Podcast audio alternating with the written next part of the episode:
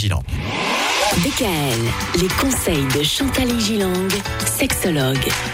Les femmes s'ennuient au lit, voilà le constat que vous avez posé en début de semaine, euh, Chantal. Alors évidemment, on le disait, hein, ça n'est pas une généralité, mais il y en a quand même quelques-unes. Et il y a notamment des femmes qui viennent vous voir en consultation à ce sujet. Oui, j'ai rassemblé comme ça quelques phrases de ce que peuvent me dire Comme les- des les témoignages femmes, comme des témoignages.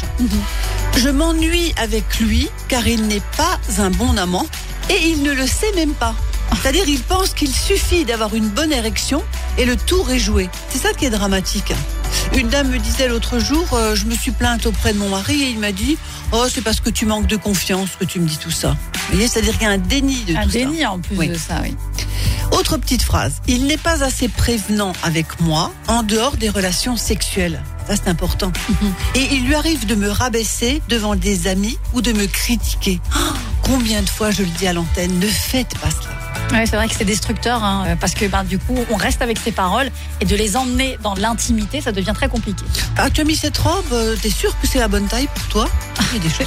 C'est terrible. Faire l'amour est un besoin pour lui, dit-il. C'est un autre témoignage d'une dame. Mais n'est-ce pas plutôt une pulsion? Quand il vient vers moi avec son regard de prédateur, je le déteste. Donc là, pourquoi? Parce qu'on a l'impression d'être un objet, en fait, Oui, et ça puis que elle me dise, il vient quand je suis dans la cuisine en train d'éplucher les pommes de terre et il me touche les seins ou les fesses immédiatement. Oh Et- Alors, il y a une manière de le faire sans doute et un moment pour le faire. Mhm.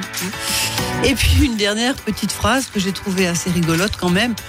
Oh, vous savez, me dit la dame, vous savez Chantal, nous sommes loin des 50 nuances de grès. Il faudrait d'ailleurs qu'il les lise. Ah. Oui, donc un peu de jeu, hein, euh, Un peu de érotique jeu, finalement. érotique. on en parlait la semaine dernière, Mais les oui. jeux érotiques. C'est vrai que c'est aussi important de Oui. se réinventer Oui. dans les relations intimes. À demain À demain. DKL.